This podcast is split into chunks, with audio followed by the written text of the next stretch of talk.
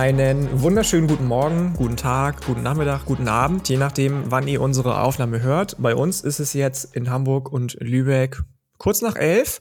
Und wenn ich sage uns, dann meine ich mich, Janik Politowski. Und vor mir jetzt per Kamera und Audio sitzt mein lieber Co-Host. Wir sind heute wieder zu zweit. Das scheint sich so für Any Given Thursday oder was weiß ich, wie wir das Ganze betiteln wollen, ähm, einzubürgern. Ähm, der liebe Kjell Effenberger, mein Lieber, ich grüße dich.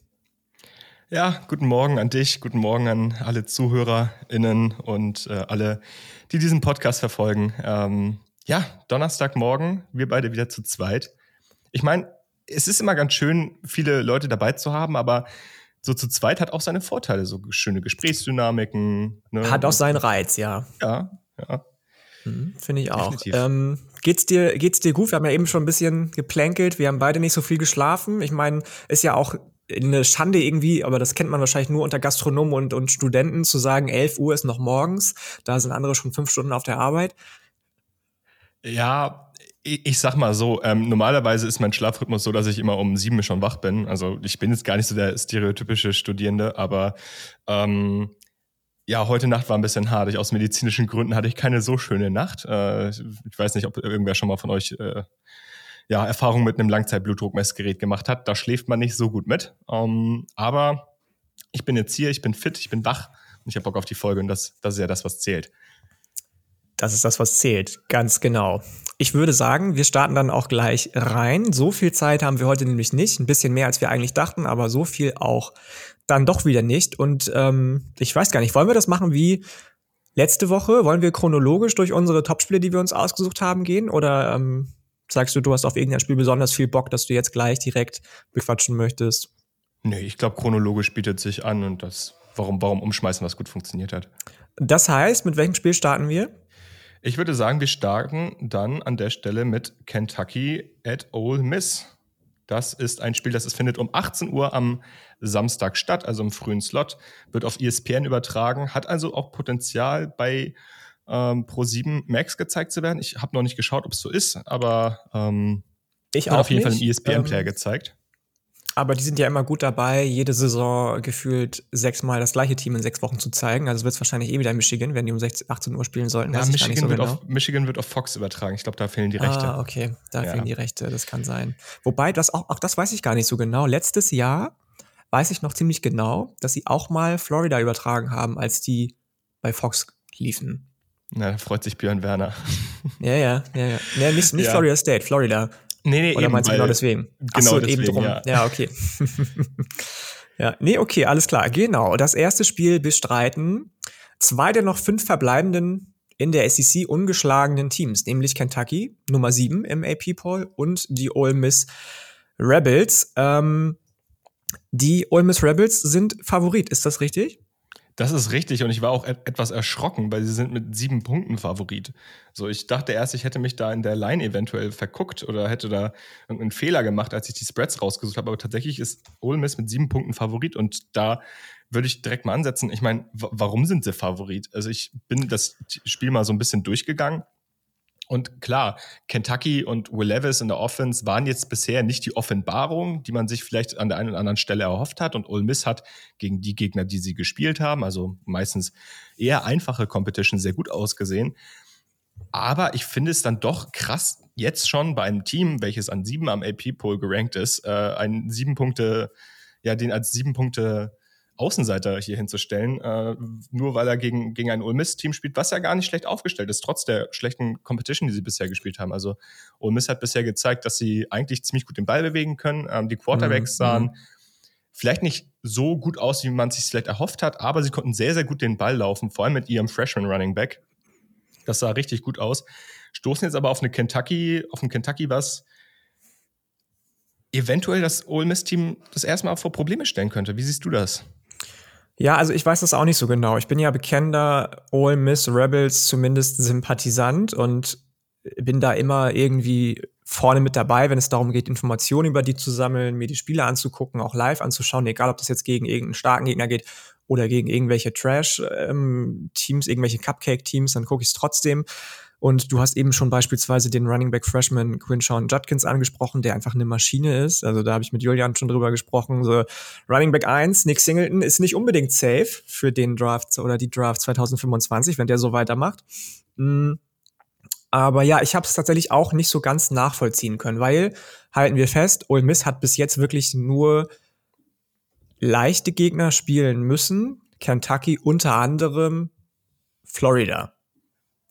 Ja. Und man hat gewonnen. Auch wenn Florida jetzt nicht unbedingt so gut in die Saison gestartet ist, wie einige von uns dachten, ist es Florida. Und Florida war auch schon an Punkten in diesem Jahr im AP-Poll gerankt. Alle Teams, die Ole Miss gespielt hat, nicht. Und unter anderem hat man gegen Tulsa letzte Woche, ich glaube, 21 unanswered Points bekommen in der zweiten Hälfte. Und das ist schon das ist schon mies. Und eigentlich spreche ich immer über die Defensive von Ole Miss, die mich sehr begeistert jetzt dieses Jahr unter Chris Partridge. Ich bin wirklich, wirklich erstaunt, was er da hinbekommen hat für einen Turnaround, abgesehen davon, dass DJ Durkin echt ein Jockel ist und ich froh bin, dass er jetzt bei Texas A&M ist.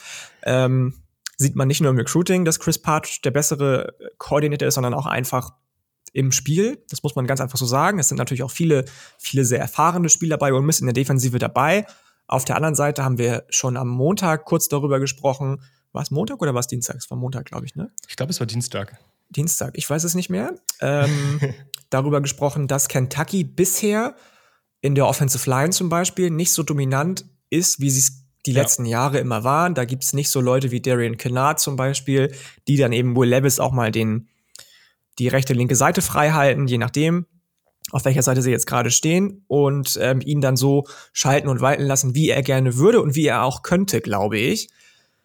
Tro nichtsdestotrotz finde ich diese sieben Punkte Line, wir haben ja schon einige andere Lines besprochen in den Pick'em Folgen mit 2,5 Punkten, 2 Punkten, 1,5 Punkten, finde ich die doch ein bisschen hoch, weil du hast auch schon das ähm, Passspiel von Ole angesprochen die Defensive Backs bei Kentucky prinzipiell immer gut, nie wirklich herausragend, aber immer gut. Ähm, und das Passspiel bei Ole Miss ist bis jetzt quasi, ich möchte nicht sagen nicht existent, weil das wäre gelogen. Und wenn es existent ist, dann führt es meistens auch zu Erfolg. Da hat man einige Waffen mit Michael Trick, mit OJ Mingo, mit, ähm, mir fehlt der Name gerade von dem Mississippi State Transfer. Ah, ich habe ihn im Kopf. Ich habe ihn im Kopf. Vielleicht finden wir noch raus reichen wir noch nach, genau. Und äh, einem Quarterback, der sich jetzt durchgesetzt zu haben scheint, auch aufgrund der Verletzung von Luke Altmaier, Jackson Dart, der immer, wenn er werfen durfte, gut aussehen konnte.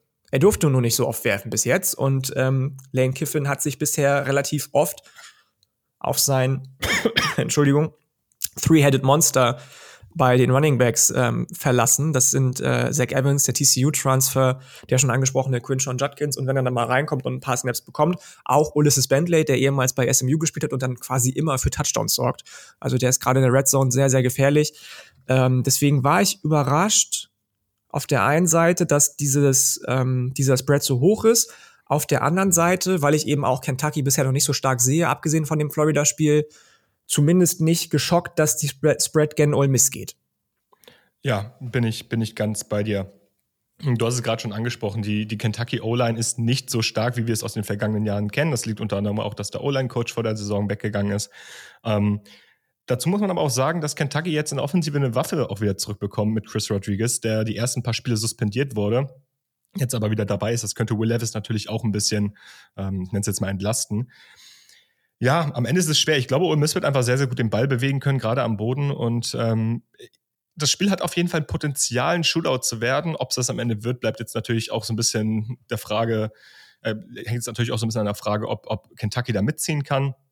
Ich, ich sehe den Spread nicht wirklich, würde aber am Ende behaupten, dass Ole Miss das Spiel trotzdem gewinnen kann und eventuell auch gewinnt. Deswegen ist mein Pick an der Stelle Ole Miss. Ja, kann ich, ähm, kann ich so mitgehen, möchte ich auch so mitgehen. Nichtsdestotrotz muss man dazu sagen, ganz, ganz klar, Kentucky ist in der Run-Defense brutal. Ich habe die, die Defense Back schon angesprochen. Ole Miss lebt gerade von der Run-Offense und Kentucky hält den Gegner zurzeit bei 3,7 Punkten, 3,7 Yards pro, äh, pro Carry. Und das ist wenig. Wenn ich mir angucke, wie Quinshon Judkins durch die Defensiven läuft bisher, wie Zach Evans durch die Defensiven läuft bisher, das sind meistens so acht, neun, wenn nicht sogar zehn oder mehr Yards, die beiden erzielen pro Carry. Ähm, und 3,7 ist da schon deutlich reduziert. Wenn das Kentucky wieder gelingen sollte, dann liegt es ganz, ganz stark daran, dass Lane Kiffin im Spiel adjustieren kann und wird und sagen muss, okay, pass auf, dann vertraue ich jetzt auf Jackson Dart, mhm. gebe ihm den Ball in die Hand und er soll werfen, soll verteilen. Weil das kann er, glaube ich. Der ist noch sehr jung und unerfahren, aber der ist super talentiert. Ähm, auf der anderen Seite Will Levis natürlich mit dem Erfahrungsvorteil 65% Completion Percentage auch dieses Jahr, trotz der nicht ganz so sattelfesten O-Line dieses Jahr. Das spricht schon für ihn, auch wenn da einige wilde ähm, Scrambles immer dabei waren, die ersten Spiele. Aber ich gehe mit, sage aber, also ich, ich gehe mit, sage, dass ähm, Kentucky die Punkte mitnimmt. Ole Miss gewinnt, aber Kentucky nimmt die Punkte mit, das heißt, mit weniger als sieben Punkten wird Ole Miss gewinnen. Dem schließe ich mich genau so in der Form an. Julian sagt auch, ähm, dass Kentucky am. Nee, Quatsch, Julian sagt nicht, dass Ole Miss gewinnt. Julian sagt, dass Kentucky am Ende gewinnt. Julian tippt also das Upset. Oh. Oh, ja, ich meine, es ist ja auch nicht verwerflich. Nee, nee. Es ist gar nicht verwerflich, weil wir haben jetzt eben schon darüber gesprochen, was Kentucky so für, für ähm, Vorzüge hat, sage ich mal. Mhm. Deswegen ähm, finde ich, wie du schon gesagt hast, diese ganze Geschichte mit Upset-Tippen bei Ole Miss gegen Kentucky sehr, sehr schwierig. Man ist nicht umsonst auf der 7 im AP-Poll, wobei auch da natürlich wieder ähm, nicht nur Recency-Bias, sondern auch, wie stand ich vor der Saison, eine Rolle spielen. Es ist deutlich schwerer für Teams, die hoch gerankt sind im AP-Poll vor der Saison, tief zu fallen, als für Teams, die nicht drin sind, vor der Saison hoch eingestuft zu werden. Ja. Es sei denn, heißt letztes Jahr Iowa und, ähm, aber das ist eine andere Geschichte. Ähm, und was sagt denn der liebe Luca? Luca sagt Ole Miss covered. Das heißt, Luca sagt, ähm, haben wir mal relativ verschiedene Meinungen ausnahmsweise, ähm, dass Ole Miss mit sieben oder mehr Punkten gewinnen wird. Ja, ist doch auch, ist doch auch schön. Also irgendwer wird sich am Ende freuen und irgendwer wird sich am Ende ja, den Arsch beißen. Nice. Genau, dann würde ich sagen, gehen wir zur nächsten Partie. Das ist Nummer 2 Alabama at Nummer 20 Arkansas. Alabama ist ein minus 17 Punkte Favorit. Das ganze Spiel findet um 21.30 Uhr deutscher Zeit statt.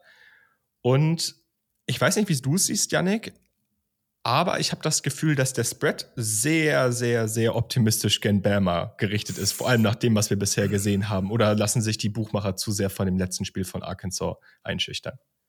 Ich weiß es gar nicht so genau. Ich glaube, es ist so ein Mittelding. Ähm, man hat vielleicht gesehen, aha, Vanderbilt ist jetzt nicht der krasse Cupcake, wie es die Spieler, die, die Spiele davor waren für Bama, sondern die haben, wir haben auch letzte Woche über den Quarterback gesprochen, AJ Swan, ähm, die haben wieder einiges mehr auf dem Kasten zumindest und verlieren nicht mehr gegen Group of Five Competition, so wie es die Jahre davor der Fall war. Und deswegen ähm, gewichten wir diesen, diesen Win vielleicht hoch. Ich habe, glaube ich, auch schon in die Gruppe bei uns bei Slack oder WhatsApp oder wo auch immer eine, eine oder bei Twitter euch verlinkt, ähm, eine, diese, diese eine Tabelle ähm, euch verlinken, von wegen, dass Alabama immer noch so hoch ist und das ist ja gar mhm. kein Recency Bias und gleichzeitig fällt irgendwie Miami 20 Punkte, äh, 20, 20 Stufen auf diesem, diesem Ding. Ähm, joa, hm. Ich weiß nicht so genau. Das ist so ein Mittelding, glaube ich. Arkansas hat sich schwer getan, äh, die eigenen Chancen zu nutzen, einfach die letzten Wochen.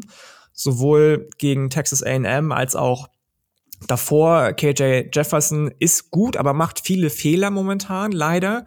Der, ich glaube wirklich, dass der in diese Competition um Quarterback 3, 4, 5 reinrutschen kann nächstes Jahr. Aber leider, leider, leider macht KJ Jefferson im Moment viele, viele, ich möchte nicht sagen vermeidbare Fehler, aber Fehler, die daraus resultieren, dass er sich vielleicht zu viel zutraut. Ähm, und deswegen bin ich fast geneigt zu sagen, der Spread geht schon in Ordnung, weil das haben wir auch schon letzte Woche besprochen. Bama ist dann eben doch Bama und gerade Bryce Young ist auch Bryce Young und wenn Bryce Young merkt, es läuft den Bach runter, dann macht er eben ganz verrückte Sachen und da kannst du noch so viele Drew Sanders haben, da kannst du noch so viele ähm, Raheem Sanders haben, da kannst du noch so viele KJ Jeffersons haben. Ähm, und ich habe eben Drew Sanders angesprochen, der führt die SEC in Rushing Yards an, 508, der führt die SEC in Rushing Yards per Game an 127 und All-Purpose Yards mit 625 an. Das ist ein absolutes Biest, der auch schon ähm, im Passspiel, wie gesagt, gut eingesetzt wird, äh, mit 117 Sanders. Yards. Raheem Sanders, vielen Dank. Ähm, ist auch tricky mit den beiden Sanders ja, die beide aber so beide, beide interessant auf jeden Fall für die Zukunft. Ja, ja, der eine ja ein Transfer, ich meine von LSU, richtig, der Linebacker? Nee, Alabama. Ach, der kam von Alabama tatsächlich. Der kam von Ach, Alabama. Der war Ach, sogar guck, Starter ah. bei Alabama für ein paar Spiele, hat sich dann aber Ach, leider was. verletzt und wurde dann Dann kannst du ja zu dem vielleicht noch ein bisschen was sagen. Das ist ja, deswegen spannend. mag ich den ja auch so gerne, weil ich mich mega ja, geärgert ja. habe, dass der abgegangen ist, weil ich den echt gern mochte. Kann ja. ich nachvollziehen. Ja, Drew, Sanders, kurz zu dem, ist ein sehr interessanter Spieler, kam äh, in der 2020er Klasse, meine ich, zusammen mit äh, Will Anderson äh, an, zu Alabama ins College, war damals als Athlet eingestuft und hat bei Alabama dann in seiner Sophomore-Season, also letzte Saison, größtenteils ähm, Pass-Rusher gespielt, beziehungsweise Edge-Defender, nachdem äh, Jonathan Allen sich im ersten Spiel gegen Miami verletzt hat. Dann war es leider so, dass er sich nach drei Spielen selber verletzt hat. Das heißt, Dallas Turner wurde für ihn äh, eingewechselt, sage ich mal, auch ähm, Five-Star äh, Five-Star Recruit, allerdings aus der 221er Klasse, also war letzte Saison Freshman. Ja, und Dallas Turner hat dann halt übernommen und ähm, dass Drew Sanders sich dann dachte, okay, gut, jetzt ist Dallas Turner vor mir, ich komme jetzt demnächst, ich komme jetzt in meine dritte Saison, ich will aber eigentlich starten und ich habe auch das Potenzial zu starten und auch in der SEC das Potenzial zu starten, dass er dann transfert, ist schon irgendwie die logische Konsequenz, nenne ich es mal. Nick Saban betont bis heute immer, dass er sagt, hey, Drew Sanders wäre bei uns auch Starter gewesen auf Linebacker, was er ja auch bei Arkansas auch spielt. Ähm, Ob es jetzt am Ende so gewesen wäre, keine Ahnung. Weiß ich nicht. Kann ich nicht sagen. Kann auch einfach nur sein, dass Nick Saban ähm, ein bisschen hört ist, dass Drew Sanders abgegangen ist und er gerne mehr Depth hätte. Ist auf ja, jeden Fall und vielleicht ja auch den Gegner stark reden will. Ne? Das ist ja auch immer vor solchen Spielen. Ähm ja, ja, ja, schon, schon, aber das hat er, glaube ich, auch sogar schon nach Woche 1 oder 2 gesagt. Also, als auf Drew Sanders angesprochen wurde, nachdem mm, der schon mm. im ersten Spiel direkt gut funktioniert hat. Äh, ist auf jeden Fall ein sehr interessanter Spieler, einer der, also in meinen Augen zurzeit einer der ein, zwei besten Spieler in Arkansas Defense. Den muss man auf jeden Fall stoppen als Alabama. Äh, das könnte klappen mit einer O-Line, die sich jetzt gegen Vanderbilt wieder etwas stabilisiert hat. Es war nur Vanderbilt, aber beispielsweise der Freshman Tyler Booker ist auf Guard jetzt gestartet, sah da richtig gut aus. Tyler Steen, äh, Vanderbilt Transfer sah richtig gut aus. Und am Ende ist die Frage, okay, wird Arkansas Defense genug Druck auf Bryce bringen können, damit der nicht seine Zeit bekommt, um halt sein dieses Jahr weniger talentiertes Receiving Core irgendwie so ein bisschen in Szene setzen zu können. Wenn sie das schaffen, dann wird schwer für Alabama oder schwerer für Alabama. Wenn nicht, dann sehe ich ehrlicherweise bei Arkansas nicht so viele Chancen. Denn Arkansas müsste dann schon irgendwie offensiv auch mithalten und da sehe ich tatsächlich eher die Probleme für Arkansas. Denn Arkansas kann sehr, sehr gut laufen, sei es mit KJ Jefferson oder mit Raheem Sanders, den du eben gerade schon angesprochen hast. Alabama hat die Top 2 Running Defense im Land und gegen die zu laufen ist schwer. Und du hast da so viel Heavy Personnel in der Interior Line, so gute Edge Defender, die auch in der Run Defense echt stark sind. Ich könnte mir vorstellen, dass Arkansas hier und da ein paar Shots setzen kann, um die Cornerbacks von Alabama so ein bisschen zu fordern, weil da gibt's hier und da noch Lücken. Also gerade gegen äh, Kool-Aid McKinstry, der eigentlich einen guten Job macht, aber sehr, sehr grabby ist und äh, sehr, sehr viele Strafen auch zieht. Wenn sie diese Shots setzen können und damit auch so ein bisschen eventuell die Mitte aufmachen können, dann sehe ich das Potenzial, dass Arkansas hier mithalten kann. Ich halte es aber nicht für wahrscheinlich. Ähm, den 17-Punkte-Spread finde ich persönlich trotzdem sehr optimistisch. Ja, muss ich auch sagen. Muss ich mitgehen. Ich finde den sehr, sehr optimistisch. Ich habe noch mal mir so ein paar Aussagen der beiden Headcoaches auch, auch angeguckt. Ähm, Nick Saban auf der einen Seite sagt, wir müssen definitiv limitieren, dass KJ Jefferson werfen kann, weil er ihn sehr, sehr schätzt, was den Deep Ball anbelangt. Also da wird man wahrscheinlich klar mit so Spielern wie Will Anderson sowieso immer, der ja auch gesagt hat neulich, ja du, was motiviert mich eigentlich am College Football? Ähm, allein, dass der Gegner die, die Frechheit hat, aufs, auf den Platz zu kommen und gegen mich zu spielen, das ist schon ähm, genug Motivation für mich, ähm, weil ich so viel besser bin als alle anderen.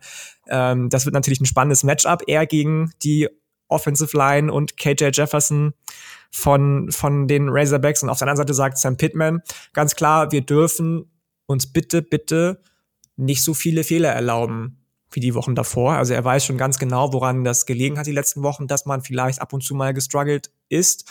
Und ähm, wenn das beide schaffen, so einzuhalten, wie sie es gerne hätten, dann wird das, glaube ich, ein richtig, richtig spannendes Spiel, sowohl defensiv als auch offensiv, weil beide können beides.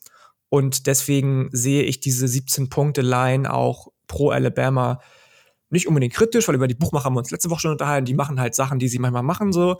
sollen sie mal tun. Ähm, aber ich würde auch eher sagen, dass das eine knappe Kiste wird.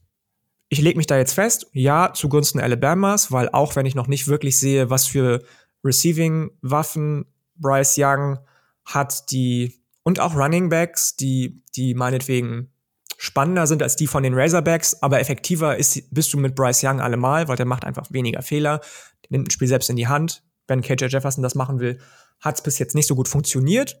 Ich würde es ihm wünschen, aber auf der anderen Seite, wie gesagt, steht eben Nick Saban auch, der letzte Woche angesprochen nicht unbedingt ein Gott ist, aber vielleicht ein, nicht unbedingt Götter, Göttervater, aber vielleicht ein Gott ist im Coaching, Football, Football Coaching, College Football Coaching, so rum. Ähm, und deswegen glaube ich, ohne jetzt den Arkansas Slender gen Julian wieder ausholen zu wollen, ähm, dass das Alabama gewinnt. Arkansas nicht 2-1 steht danach im SEC Conference Play, sondern 1 zu 2. Und ähm, Alabama gewinnt aber Arkansas die Punkte mit. Ich würde mal sagen, also wenn ich mich festlegen müsste, würde ich behaupten, dass das so ein One-Score-Game wird. Sieben Punkte, acht Punkte vielleicht. Da könnte ich mich äh, drauf einlassen. Ja, könnte ich mich auch drauf einlassen. Ich könnte, ich könnte mir auch vorstellen, dass das dieses Jahr wieder ein sehr punktreiches Spiel wird, wenn gewisse Sachen ineinander gehen. Ich könnte mir aber gleichzeitig vorstellen, dass es extrem punktearm wird, weil beide Offenses nicht so ganz klicken können. Also sehe ich wirklich in beide Richtungen gehen. Letztes Jahr war das das, ähm, letztes Jahr hat Bryce Young, by the way, bei diesem Spiel den Alabama Passing Yards Rekord aufgestellt. Ähm, ich bezweifle, dass er es dieses Jahr überbieten wird, aber wird sich zeigen.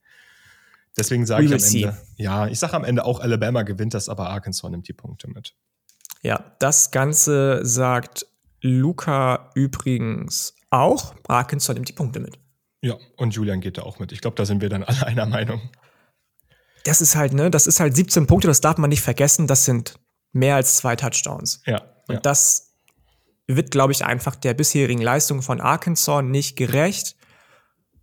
Hebt aber gleichzeitig wieder die bisherigen Cupcake-Gegner von Alabama auf ein ganz, ganz anderes Level, was sie ja gefühlt immer für jeden Analysten und Experten in Amerika auch sind. Alabama ist halt geil. Egal, wen die schlagen, die sind heftig. So, genauso wie mit Georgia. Egal, wen die schlagen, die sind dominant, egal wie schlecht der Gegner ist. Ob das jetzt Division 2 Gegner ist oder keine Ahnung. Das ähm, soll jetzt gar kein krasser Rant sein, aber das ist schon diese Bias. Ich habe, ich habe ja letzte Woche haben wir ja auch über über Josh Pate gesprochen von CBS Sports, der mit 24 mit mit ähm, na wie heißt es Late Kick mit Josh Pate seine eigene Sendung auch hat auf CBS und der hat auch nämlich die Frage gestellt bekommen, sag mal, ihr seid ja jetzt mit dieser Tour unterwegs. Ähm, wie heißt sie, Any Given Saturday Tour oder keine Ahnung. Letztes ja. Jahr hieß sie, glaube ich, Renaissance Tour. Ähm, und die sind bis jetzt nur in SEC Country gewesen. Und da hat er dann wieder vorgeworfen bekommen, was er oft vorgeworfen bekommt, SEC-biased zu sein. Und er hat auf eine ganz charmante Art und Weise geantwortet, ja, bin ich. Nämlich, dass es da einfach, dass die Fans da einfach enthusiastischer sind. Und wenn er die Wahl hat zwischen enthusiastischen Fans, das ist natürlich eine Cupcake-Antwort, um mal im Jargon zu bleiben, also eine sehr, sehr schwache Antwort eigentlich, dann gehe ich lieber dahin, als wenn ich irgendwie nach Idaho, keine Ahnung, wohin gehe. Da will ja eh keiner das sehen wahrscheinlich, weil die keinen Kabelanschluss haben, aber ähm, trotzdem fand ich die Antwort sehr, also das war schon, es war, war, mir schon klar, dass so eine Antwort kommt. Als ich das kurze Video gesehen habe, war mir schon klar, ich weiß ganz genau, was kommt, wie er sich da rausreden wird, weil es ist einfach so. Die sind einfach in diesem Programm ganz stark pro SEC und die SEC hat sich das auch verdient machen wir uns nichts vor, es ist die stärkste Conference, sowohl im Football als auch inzwischen vielleicht im Baseball. Mit Abstrichen Basketball, obwohl da noch nicht die großen Titel rumgekommen sind, jedes Jahr wieder zeigt Alabama, zeigt Arkansas, zeigt Tennessee, zeigen Ole Miss und Auburn letztes Jahr, dass sie einfach krass competitive sind. Auch LSU landet da Five Stars im Recruiting.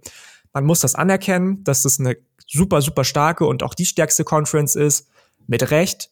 Aber diesen Bias sollte man häufiger, glaube ich, als zumindest ähm, einigermaßen neutraler Berichterstatter einer Fernsehanstalt doch mal beiseite legen. Egal ob von Fox, von CBS, von wem auch immer.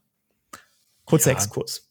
Ja, äh, ich, ich, bin, ich bin ganz bei dir. Ich glaube, ich glaube, ähm, dass das schon manchmal ein bisschen sehr drüber ist. Am Ende des Tages glaube ich, dass es zum Beispiel bei Josh Pate auch daran liegt, dass er sein Büro da unten auf der Ecke hat und einfach keinen Bock hat, so weit zu reisen.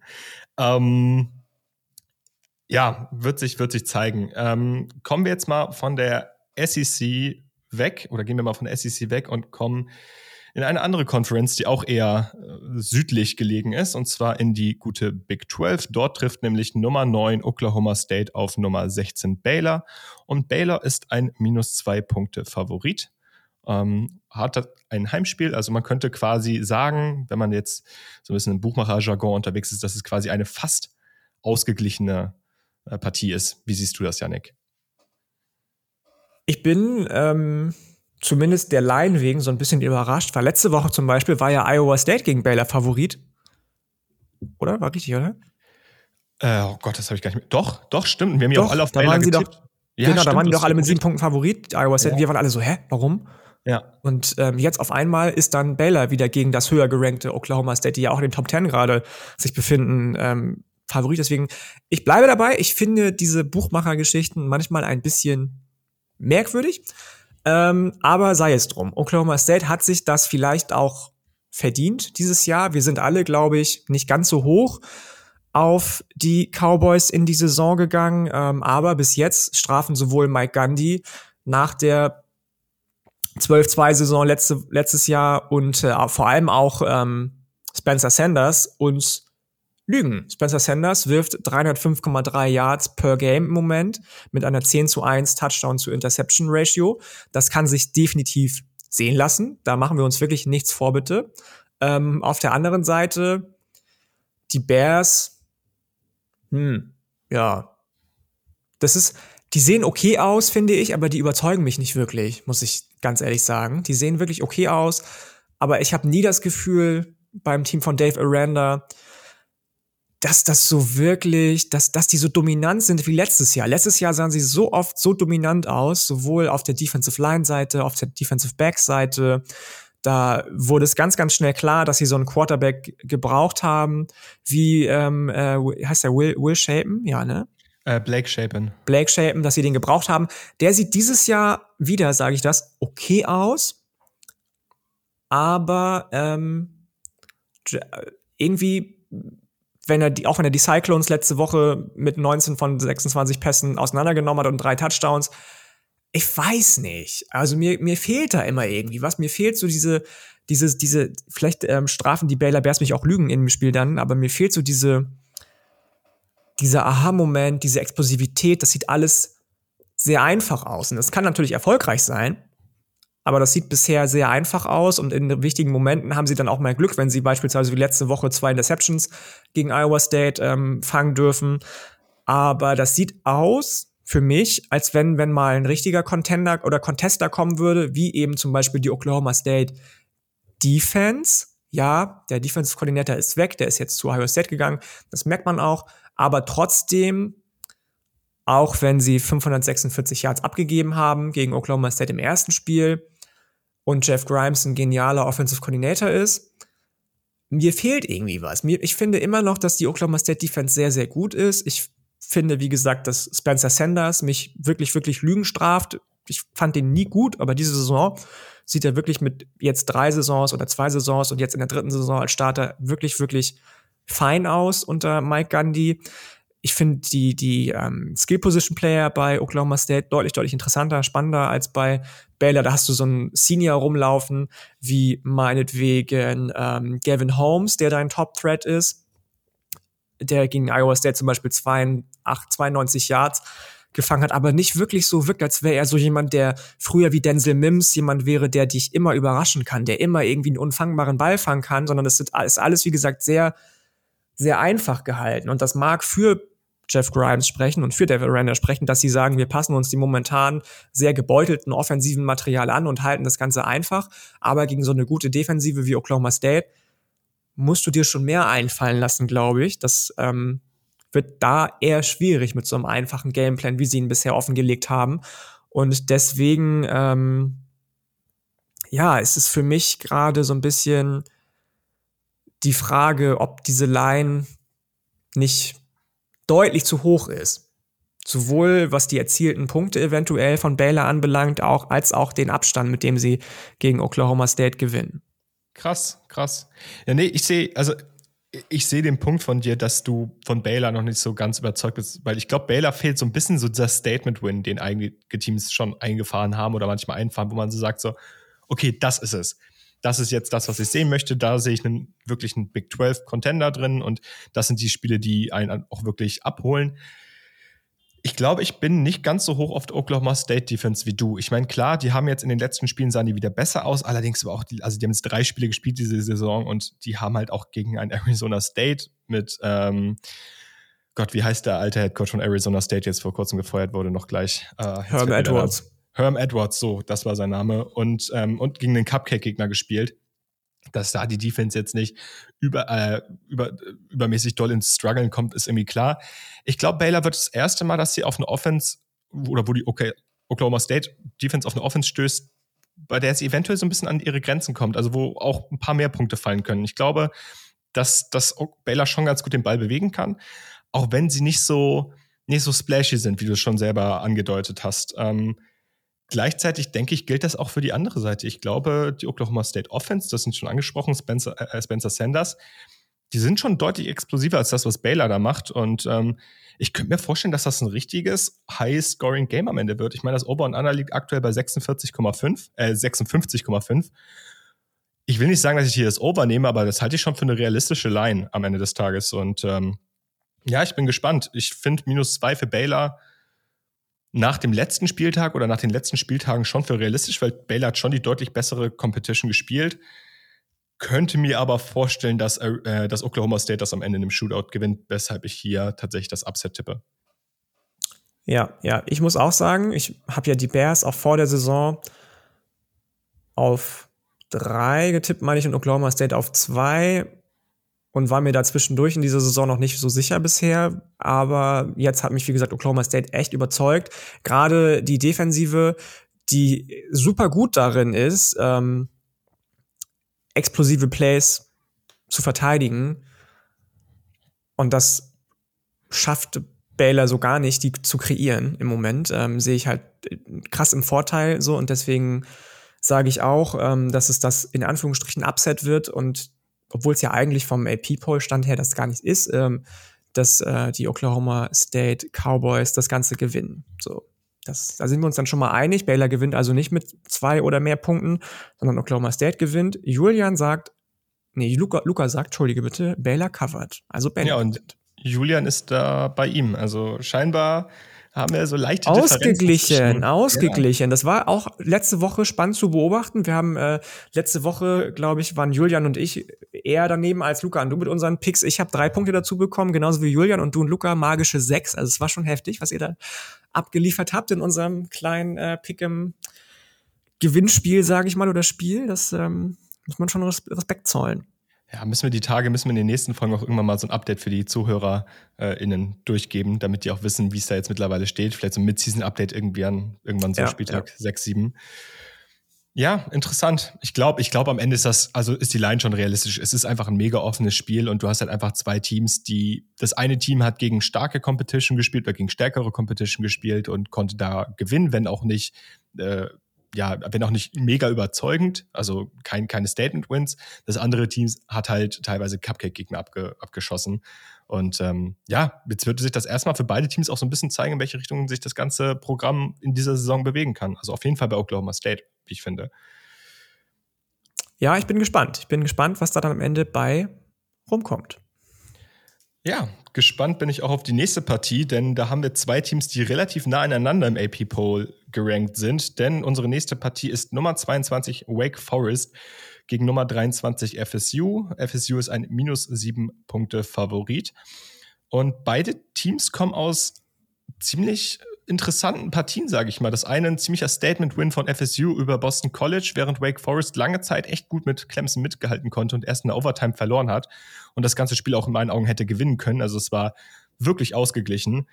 FSU minus sieben Punkte Favorit hätte vor der Saison auch nicht jeder gedacht, oder? Nee, definitiv nicht. Ich muss gestehen, ich bin super froh für die Demon Deacons, dass Sam Hartman wieder da ist. Ja. Der macht sich wirklich nach der Pause, die er kurz eingelegt hat, medical ähm, bedingt, der macht sich super. Also wirklich Hut ab, wie der zurückgekommen ist. Auf der anderen Seite mit äh, Jordan Travis, ein Quarterback, der quasi nicht aus dem Nichts gekommen ist, weil er letzte Saison auch schon gespielt, aber ja mal so ein anderer Typ Spieler auf einmal ist, als er es letztes Jahr gewesen ist. Bei dem Spiel bin ich halt echt so ein bisschen ähm, gespannt, was diese Hurricane-Warnung mit dem Spiel macht. Hurricane Ian soll ja auch in Tallahassee nicht unbedingt langsam und wenig vorbei düsen, sag ich mal. Ähm, und wenn du dann Teams hast wie Wake Forest, die 72 Prozent ihrer Yards, die sie erzielen, durch die Luft erzielen und dann auch nur ein Mühe zu viel und bei einem Hurricane ja auch mal vielleicht 15, 16, 20 kmh mehr Windstärke als sonst herrscht, macht das natürlich schon was mit deinem Spiel. Ähm, wenn sie das nicht hinbekommen, das Ganze zu adjusten und zu sagen, okay, wir werfen nur in den wichtigsten Situationen, in denen wir glauben, dass wir das so geschemt haben, dass es auch funktionieren kann, auf eher kurzen, mittleren Routen, sondern viel durch lange Bälle versuchen wollen, was Sam Hartman definitiv kann, dann kann das wirklich, wirklich und ne, alles jetzt unter einem hypothetischen Aspekt. Kann, muss nicht, es kann auch gut gehen, aber jeder, der mal selbst irgendwie einen Sport draußen gespielt hat, wenn Gewitter war, Unwetter, weiß, dass Wind und Regen was mit dem Spiel machen einfach, dass ja. es dann einfach äh, unberechenbar ist.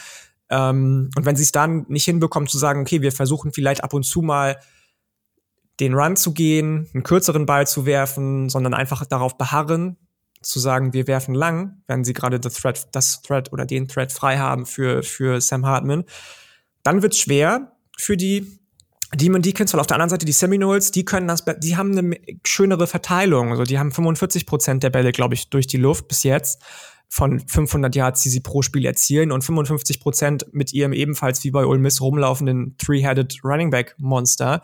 Ähm, das ist dann schon eher einfach, in Anführungsstrichen, sich daran anzupassen. Und deswegen glaube ich tatsächlich, auch weil die drei eben schon angesprochenen Running Backs von FSU bis jetzt pro, ja, pro, ähm, pro, pro Run fünf Yards erlaufen, was schon echt viel ist, mm, dass ich das relativ kurz machen kann und sagen kann, allein aufgrund dessen, aufgrund dieser offensiven Verschiebung, die eventuell stattfinden müssen, wegen des Wetters und FSU ich da einfach besser gewappnet sehe, ähm, finde ich die Line okay und sage FSU covered. Ja, finde find ich fair. Äh, Nochmal kurz aufs Wetter zurückzukommen. Ich, wir wissen ja natürlich nicht, ob das jetzt wirklich einen Einfluss haben wird und ob da jetzt auch äh, an dem Tag nicht eventuell äh, das Ganze eher nicht so präsent ist. Ich habe jetzt gerade einen Artikel gelesen, da stand das drin, dass es wahrscheinlich eher weniger Einfluss haben sollte aufs Spiel. Okay. Ähm, kann sich natürlich aber auch ändern. Äh, ich will da jetzt keine feste Aussage treffen. Ich bin aber grundsätzlich bei dir. Ich glaube auch ein Großteil der, der Wake Forest Offense oder des offensiven Erfolgs von Wake Forest kommt ja aus diesem, aus diesem System. Und man hat einfach gesehen, dass Clemson letzte, äh, letzte Woche vor allem mit sehr, sehr unerfahrenen Defensive Backs, äh, Freshman Defensive Backs teilweise, echte Probleme hatte, Wake Forests ähm, ja, Receiver, sehr, sehr starke Receiver zu covern. Ich glaube, FSU wird das nicht komplett unterbinden können, aber ich glaube, FSU wird das besser einschränken können als Clemson. Und dann ist es halt die Frage, kann, kann Wake Forest an der Line standhalten, was du bei diesem Slow-Mesh-Konzept ja auch irgendwie benötigst, eine, eine stabile Line. Da sehe ich FSU nicht, nicht zwangsläufig im Vorteil, aber ich glaube, sie können deutlich mehr, sie können deutlich mehr Kapital daraus schlagen, dass ihre Defensive Backs länger halten, als Clemson das noch konnte. Und ähm, auf der offensiven Seite bei FSU, du hast es schon angesprochen, die können den Ball super verteilen. Die haben drei gute Running Backs, mit denen sie den Ball laufen können. Die haben mega viele verschieden einsetzbare Waffen, die sie da haben. Also äh, dann ist es mal ein Johnny Wilson, dann ist es mal ein Micah, Micah Pittman, dann ist es ähm, der, der, der andere Wilson, ich weiß gerade gar nicht, wie er, wie er, wie er heißt. Ähm, auch das reichen wir nach. Die ja. beiden äh, von dir vorher angesprochenen Receiver, beide ja aus der Pac-12 gekommen, witzigerweise. Ja. Von Arizona, Arizona State und von Oregon. Ja. scheint so ein kleines Auffangbecken zu sein. Ja, generell ist FSU unfassbar stark mit Transfers. Also wirklich, ja, die holen ja. echt sehr, sehr viel aus dem Transferportal raus. Das ist auch irgendwie eine Qualität, die man dann doch auch haben muss. Ne? Ähm, absolut, man, absolut. Es gibt ja ganz viele, die das ablehnen, unter anderem ja auch Debo Swinney von den Clemson Tigers, ACC. Foe, also Atlantic Coast Conference äh, Foe von FSU und von, von Wake Forest. Auf der anderen Seite hast du dann eben so Teams wie FSU oder Ole Miss, die sagen, ey, ich kann zwar gut rekrutieren, aber wenn ich gut rekrutieren möchte, muss ich auch ähm, muss ich auch direkten Erfolg vorweisen können bei den Recruits, weil sonst, oder bei den Prospects, weil sonst gehen die woanders hin, wenn sie sehen, dass sie da besser sind. Und ja. da kann man dann eben das Transfer Portal einfach ganz klar bedienen und sagen, dann hole ich mir jetzt auf den Schwachstellen, die ich direkt ausmetzen möchte, eben einen erfahrenen Spieler über das Portal. Und ich finde es auch, kann ich nur wiederholen, so wie am Dienstag auch schon, ich finde es ich find's gut, dass es das gibt. Ja, ich bin, ich bin auch dabei. Also gerade wenn es ein Programm, was ich ja ganz gerne mag, wie Florida State hilft äh, und das auf eine legale Art und Weise will ich es jetzt nicht nennen, weil das ist ja auch alles irgendwie gewollt, so wie es gerade passiert, aber auf so eine nachhaltige Art und Weise, in Teilen jedenfalls. Ähm, ja, Ontaria Wilson ist übrigens der Name des zweiten Wilson Receivers. Ja, genau. Also ich glaube auf jeden Fall, dass sie den Ball besser bewegen können. Ich glaube, dass sie ihn äh, konstanter auch schematisch bewegen können. Clemson hatte am Ende des Tages Glück, dass sie Wake Forest DBs einfach mit den Receivern von Clemson überfordert war, beziehungsweise mit der Size der Receiver von Clemson. Und ich glaube, dass das FSU hier einen nachhaltigeren Weg finden wird, den Ball zu bewegen. Und ähm, deswegen bin ich ganz bei dir. Ich glaube, bei der Wake Forest Offense wird eine leichte Regression einsetzen. Deswegen halte ich den Spread von sieben Punkten für FSU für gerechtfertigt und denke auch, dass FSU das relativ deutlich gewinnen kann, beziehungsweise gewinnen sollte. Same, same. Also man muss dazu sagen, Dave Duran wird oft unterschätzt. Dave Clawson, Entschuldigung, Dave Duran ist der Headcoach von NC State. Zu dem Spiel kommen wir gleich noch. Ähm, Dave Clawson wird natürlich oft unterschätzt und ich hätte auch nicht gedacht, muss ich ganz ehrlich gestehen, dass man so viele Punkte gegen eine Clemson-Defense auflegen kann. Ja. Das muss auch gesagt werden, aber trotzdem finde ich es fair, dass wir sagen, wir sind uns da einig. Luca ist übrigens auf unserer Seite auch und sagt FSU covered. Und Julian ist es auch. Guck, dann waren die ersten beiden Spiele sehr unterschiedlich und jetzt die letzten beiden aus unseren Topspielregionen äh, doch relativ gleich bei uns. Das letzte Spiel, über das wir ein bisschen genauer sprechen, ist auch wieder ein Spiel in der ACC, nämlich, du hast es eben schon angesprochen, zwei sehr hoch gerankte Teams aus dem AP-Poll treten gegeneinander an. NC State gegen die Clemson Tigers, 1.30 Uhr amerikanischer Zeit. Das heißt, wie spät ist es da bei uns? Ich glaube, das ist 1.30 Uhr deutscher Zeit. Ah, Central, äh, ja, Central Eastern, entschuldige bitte. Ja. Genau, 1.30 Uhr, also relativ spät. Wer sich das noch gibt, hat auf jeden Fall Streichhölzer unter den Augen. Ich, ich muss ehrlich gestehen, ich arbeite ja zurzeit samstags auch mal lange, so bis 23 Uhr, bis 24 Uhr bin ich dann zu Hause. Ich mache mir die 1.30 Spiele immer noch an aber schaffen tue ich die nicht tatsächlich im Moment. Ich bin dann immer so bei der Hälfte, denke ich mir so, oh nee, jetzt machst du aus, weil jetzt musst du pennen. Ja, da bist du aber zum Beispiel auch schon mal weiter als ich. Also ich schaffe es in den 21-30-Slot, beende den meistens noch knapp und dann geht es für mich auch in die Falle, weil, also 31 ja. bin ich nicht gemacht für. Dann gucke ich mir lieber morgens um 6 noch ein bisschen Pack 12 After Dark an mm, mm, und äh, ja. nebenbei noch ein paar, äh, paar Game Cuts, äh, Zusammenfassungen von, von den anderen Spielen, die noch später in der Nacht kamen, als dass ich mir dann dieses Spiel äh, oder diese Spiele gebe. Auch wenn für die Leute, die noch was sind, äh, NC State Clemson, das ist ein Top 10 Duell laut AP Poll. Und ich glaube auch, dass das interessant werden könnte, denn NC State ist ja so ein bisschen unser Darling in der ACC gewesen, beziehungsweise unser zweiter Favorit neben Clemson. Konnte das jetzt zumindest auf dem Papier in Teilen bestätigen, ist aber die Frage, ob es jetzt das erste Mal, wo es wirklich gegen ein wirklich stärkeres Team geht, auch so nachhaltig gezeigt werden kann. Janik, was ist deine Meinung? Ja, das muss ich auch sagen. Ich bin von den ganzen ähm, Statistiken, Lines ein bisschen überrascht tatsächlich. Also sowohl Devin Leary, der bis jetzt bei neun Touchdowns, zwei Interceptions steht und auf der anderen Seite hat, hast du mit DJ U jemanden, der 200 Yards mehr geworfen hat, einen Touchdown mehr, eine Interception weniger. Aber gut, da waren jetzt auch fünf Touchdowns dabei gegen Wake Forest letzte Woche. Ähm, dann kommt dazu, dass bei, bei NC State die Receiver alle noch so ein bisschen ja, stottern, sage ich mal, was die Produktion anbelangt, nicht was die Yards angeht, aber was die Produktion anbelangt. Äh, ähm, da hast du zum Beispiel Taya Thomas mit zwei Receiving Touchdowns, den erfolgreichsten gerade. Auf der anderen Seite Bo Collins, Clemson, der endlich mal ähm, zeigt, was er kann. Ein richtiges Monster mit lang, langen, langen Tentakelarmen, vier Touchdowns schon gefangen. Mm, und dann kommen aber so Sachen wie die Over-Under zum Beispiel zum Sta zustande, die bei 43,5 liegt bei ESPN. Wenn du dir aber anguckst, dass sowohl NC State als auch Clemson beide fast schon pro Partie bisher diese Punktzahl erzielt haben. Clemson drüber ein bisschen, 43,8 und NC State mit 36 ein bisschen drunter. Offensiv zumindest wunderst du dich. Defensiv Clemson auch nur bei 21,8 Punkten zugelassen, weil sie eben gegen Wake Forest so den Shootout gesucht haben, vielleicht sage ich mal. Aber mich wundert das ein bisschen, dass die so niedrig ist, die Line, weil gerade die Offensiven gezeigt haben, auch wenn sie, und wir das eben, oder ich bei Baylor eben angeprangert habe, noch nicht so splashy sind, wie wir das gerne sehen würden, effektiv sind, einfach wahnsinnig effektiv sind, aus fast jedem Play auch Punkte erzielen können. Ähm, und gerade in der Run-Defense dafür super, super stark sind. Beide lassen weniger als oder knapp 80 Rushing Yards pro Partie nur zu, ähm, dann wird das schon von den beiden Quarterbacks her ein krasses Spiel, glaube ich. Also Leary gegen Oyangalale, das muss man schon auf dem Schirm haben. Julian hat das ja auch schon angesprochen, dass man vielleicht DJ U für den oder die Draft noch auf dem Schirm haben sollte. Soweit bin ich jetzt noch nicht unbedingt. Ähm, aber das ist schon ein Spiel, bei dem ich mir sage, pass auf, sowohl Clemson gegen Wake Forest gewonnen, als auch gegen Iowa State, als auch NC State gegen UNC gewonnen, als auch gegen Texas Tech, die nicht unbedingt schlecht sind diese Saison bisher.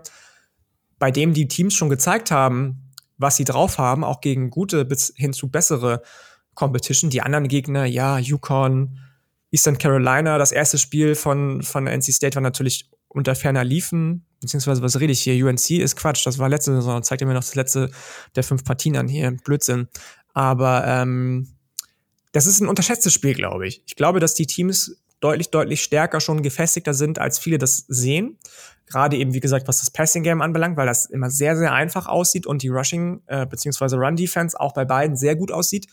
Ähm, deswegen glaube ich, dass wir hier ein spannendes Spiel auf jeden Fall sehen werden, aber auch hochklassiges und ähm, ja, auch, ich denke, hoch punktuiertes. Clemson ist mit 6,5 Punkten Favorit.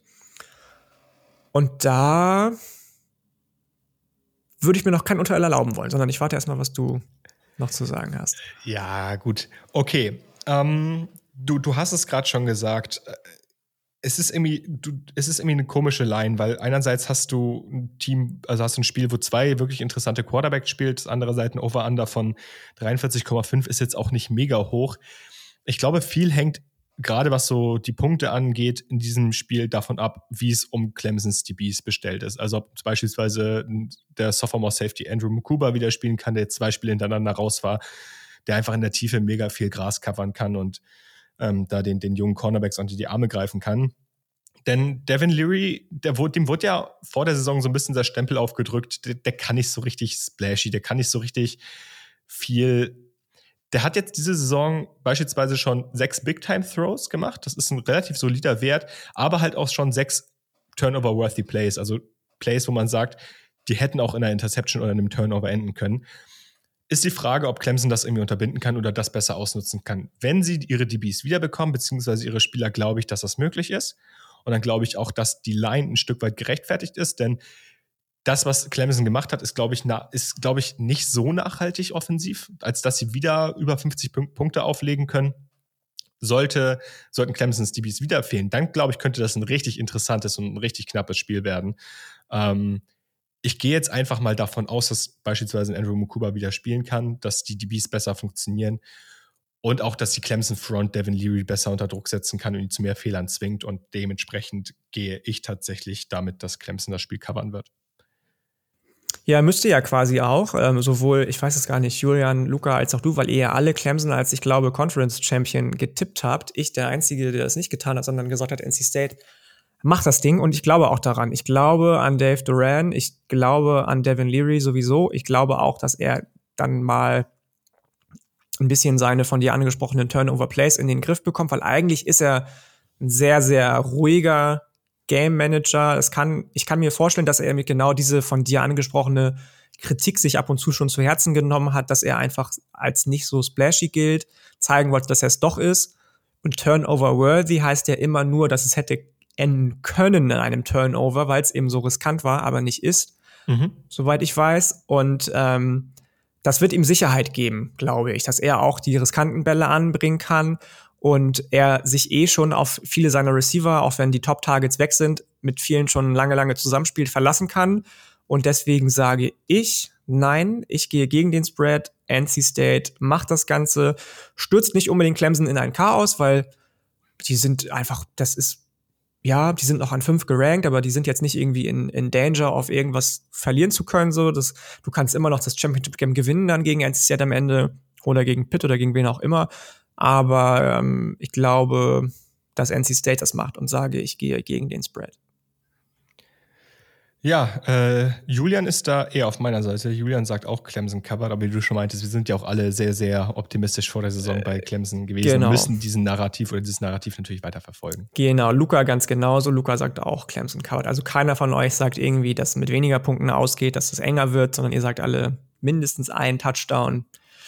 Zieht Clemson nach vorne am Ende des Spiels und beschert Debo Swinney einen großen Sieg. In, zweiten großen Sieg in Folge, würde ich sagen. Ja, Dave als Vorname des Headcoaches des Gegners scheint ihm dann wohl zu liegen. ja, und dann im Bowl-Game geht es gegen Baylor. Ähm, ja, ja. Gut, das war's dann soweit mit den Top-Spielen. Ist jetzt doch ein bisschen länger geworden als erwartet. Äh, mal gucken, ob wir es im Pick'em etwas kürzer halten können. Wird sich zeigen. Wir haben jetzt nämlich noch ein paar Spiele hier auf der Liste, die wir nach und nach abarbeiten werden. Gestartet, starten tut das Ganze schon in der Nacht von Freitag auf Samstag um 4.30 Uhr deutscher Zeit, also ein etwas anderes Pac-12 After Dark. Washington ist zu Gast bei UCLA und Washington ist ein minus drei Punkte Favorit. Und ich sag mal so, Washington ist für mich eins der Teams, die bisher deutlich zu, also viel zu doll unterm Radar laufen. Und UCLA ist für mich eines der Teams, die 4 und 0 stehen, aber ich weiß nicht so wirklich, wie das geschehen konnte. Ja, ja. Dementsprechend gehe ich hier ganz klar damit, dass Washington covern wird. Ja, Tito, wir haben ja Dienstag ähm, über Over- und Underrated 4 und 0 Teams gesprochen. Ich weiß gar nicht, war UCLA bei dir da dabei? Ich glaube ja, ne? Nee, aber ich glaube, ich glaube, Julian hatte UCLA genannt. Ja, kann auch sein. Ich hatte sie auch an zwei hinter Kentucky auf jeden Fall. Und ich muss auch sagen, das Passing Game gefällt mir noch gar nicht. Die leben quasi nur vom Rushing Game im Moment, offensiv, defensiv. Kann ich mir da nicht so viele Urteile erlauben, weil da habe ich noch nicht so genau hingeguckt. Aber du hast es schon gesagt, Washington läuft sowas von unterm Radar und jetzt wieder nur eine Line zu haben von minus drei I don't get it. So, also okay. ich verstehe es nicht, wirklich nicht. Mm, ich sage auch, dass Washington covert und das mit Recht und nicht mal zu undeutlich, weil auch die Defensive ist so on top bei Washington ja, zurzeit, ja. nicht nur die Offensive. Ähm, du hast mit Michael Penix Jr., den haben wir schon angesprochen, einen Quarterback, der einfach jetzt endlich seinen Rhythmus wiedergefunden hat, der so klatsch ist. Ähm, das, das wird mit mehr als drei Punkten pro Washington ausgehen. Da gehe ich auch definitiv von aus bin ich mir auch ziemlich sicher. Und es ist ja auch nicht so, dass du jetzt bei äh, UCLA in der Saison die krasse Auswärtsatmosphäre hast, die dich als Gegner doll einschüchtert. Das ist halt, das ist halt traurig. Ja. Ne? Ich habe jetzt ja. neulich ein Interview gesehen von Lane Kiffin, der sich beschwert dass immer Fans bei Ole Miss aus dem Walt Hemingway Stadion, Stadion schon vorher äh, verschwinden quasi, ja. weil dann quasi gegen Cupcake gegen das Spiel schon entschieden ist. Aber bei UCLA so ein Rose Bowl, ey, überhaupt das nicht voll zu bekommen unter der Saison und da immer nur mit einem Drittel der Kapazität zu sitzen, das ist halt schon bitter. Ja, ist halt bitter, hat halt auch viel mit der, der Lage zu tun, sowohl vom ja, Stadion als ja. auch der Universität. Mhm. Das ist halt alles ein bisschen sehr, sehr ungünstig und dann auch noch keine Überdachung, dann wird es heiß. Ja, also ich kann schon teilweise verstehen, warum es so leer ist, aber ist jetzt natürlich für. Aber ein Drittel? Ja, ist schon, ist schon wenig. Michigan ist immer voll, jede Woche, 110.000 Leute. Ja, ähm, Michigan ist ein gutes Stichwort. Zu denen kommt es jetzt nämlich jetzt. Die sind nämlich zu Gast bei Iowa und ich denke, da wird uns auch eine ganz andere Stimmung erwarten. Äh, Michigan, Iowa, richtig schönes Big Ten Matchup. Ähm, Michigan ist ein minus 11 Punkte Favorit. Und das finde ich interessant, denn bei Iowa hast du ja immer wirklich dieses Team der Gegensätze. Eine wirklich starke Defense, eine wirklich schwache Offense. Was meinst du, reicht Michigans offensive Feuerkraft, um Iowa in die Schranken zu weisen? Denn defensiv sollten wir uns ja einig sein, dass es schwer wird für Iowa hier zu punkten. Ja, offensiv meinst du? Ja, ähm, genau. Ja, ja. Ich meine tatsächlich, dass Michigan das Ganze covert. Aus Gründen. Die Offensive ist endlich Quarterback-friendly mit JJ McCarthy. Die Offensive hat auch wieder krasse Running Back-Optionen mit äh, unter anderem Blake Corum. Die Offensive hat mit ähm, der heißt ja nicht David Bell, ne? Der, der Wide Receiver Ronnie Nummer Bell. eins. Ronnie Bell, Wide Receiver Nummer eins. Ähm, tolle, tolle Anspielstation. Du hast einfach durch die Bank weg, sowohl offensiv als auch defensiv, mehr Talent, das auch schon aufs Feld gebracht wird. Auch defensiv finde ich Michigan wieder wahnsinnig stark. Offensiv eben Iowa, Spencer Petras. Also bitte, ja, das sollte schon reichen als Argument. So und defensiv, ja, sind sie stark, aber Michigan ist eben offensiv auch super stark und gerade auch defensiv super stark, dass da irgendwie Iowa in die Möglichkeit reinkommt, mehr als einen Touchdown zu erzielen, sehe ich nicht tatsächlich. Field Goals können immer fallen, klar, gar keine Frage. Es kann immer passieren, dass Fehler ähm, den Wolverines unterlaufen, aber so wie sich Michigan bisher präsentiert, wir hatten ja so ein bisschen Bange nach den ersten Spielen, die nur Cupcake-Spiele Spiele waren, auch wenn es FBS-Gegner waren zum Großteil, dass sie letzte Woche nicht so gut performen gegen Maryland. Doch, sie haben gut performt, wenngleich es knapp war. Aber ich sehe da wirklich, also ich sehe da gar keine Gefahr für Michigan. Überhaupt nicht. Ja, ich, ich bin da auch bei dir. Ich glaube, auch Michigan wird den Ball wahrscheinlich sogar besser laufen können, als wir es eventuell erwarten, weil Iowa eigentlich ziemlich gut auch auf den Linebackern besetzt war. Jetzt fällt beispielsweise deren Starting Linebacker Justin Jacobs aus für den Rest der Saison, was das Ganze natürlich auch nochmal ein bisschen weiter limitieren wird ja, am Ende liegt es auch für mich größtenteils daran, dass ich nicht sehe, dass Iowa hier Punkte aufs Board bringt. Und Michigan ist in meinen Augen immer gut für 20 plus Punkte, auch gegen Iowa. Und deswegen gehe ich hier auch damit, dass Michigan das Ganze covern wird. Julian sieht das anders. Julian sagt, Michigan gewinnt, aber Iowa nimmt die Punkte mit. Ja, das hat tatsächlich auch Luca gesagt. Nee, ich bin, bei, ich bin übrigens bei Julian die ganze Zeit hier auf dem Bild. Entschuldige bitte. Luca sagt, äh, Luca sagt, Iowa nimmt die Punkte mit. Genauso, doch, sieht das genauso. Tatsächlich. Krass. Was ist da los, Jungs? Das müsst ihr mal erklären nächste Woche, wenn dann Michigan ja. Iowa überrollt hat, wie ihr darauf gekommen seid. Das äh, wird interessant. Definitiv. Kommen wir nun von zwei Teams, die eine sehr, sehr starke Defensive haben, zu zwei Teams, die eigentlich äh, eine ganz anständige Offensive-Saison haben sollten, beziehungsweise haben. Äh, und zwar geht es uns wieder zurück in die Big 12 und OU ist dort zu Gast bei TCU und OU ist ein minus 6,5 Punkte, 6,5 Punkte Favorit. Das finde ich spannend tatsächlich.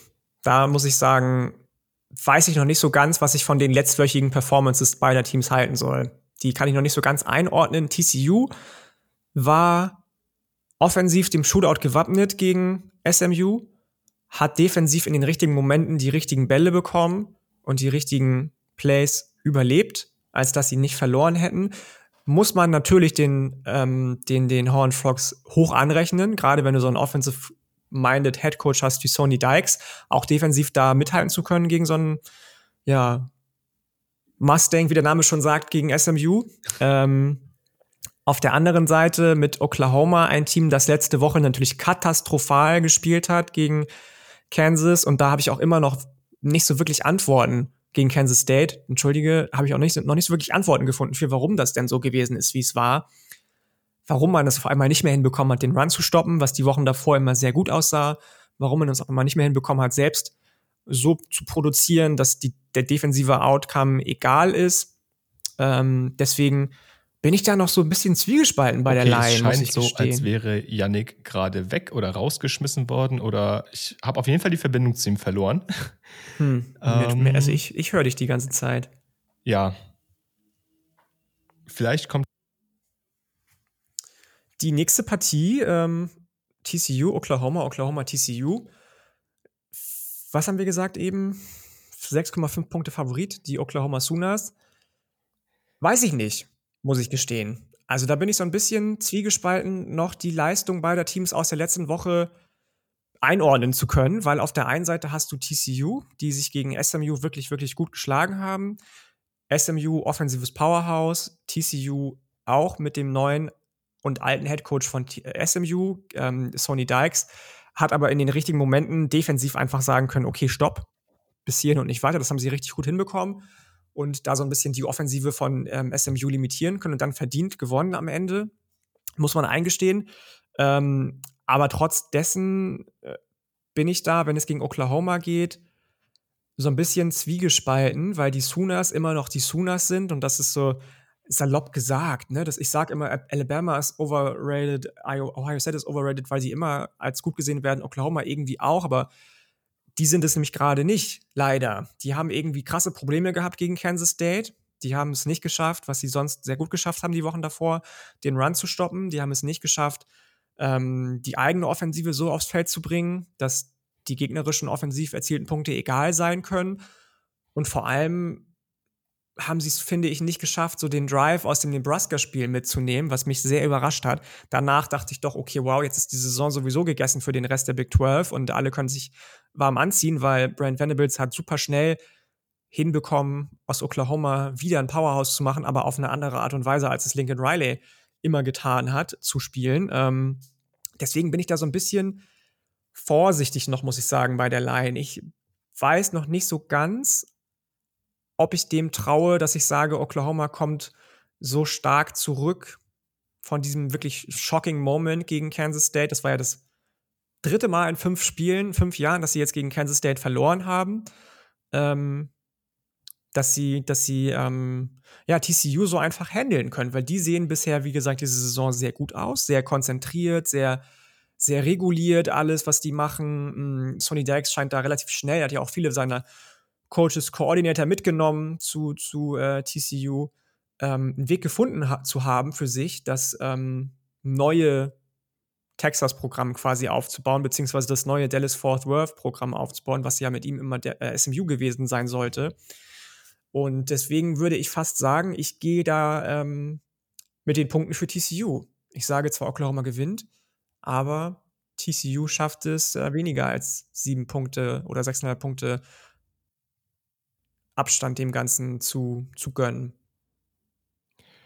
Ja, und da gehe ich tatsächlich mit. Also ich bin bei Oklahoma schon noch sold und ich glaube schon noch, dass sie ein sehr, sehr gutes Team sind. Ich glaube, TCU, TCU ist diese Saison so ein bisschen dieses eine Team, was irgendwie immer ganz gut spielt, aber noch nicht so richtig oben mit angreift. Aber ich glaube auch, dass sie in dem Spiel offensiv gerade gut mitspielen können. Also sie konnten den Ball schon gut bewegen gegen SMU und ich glaube auch, dass sie das hier wieder anständig schaffen werden.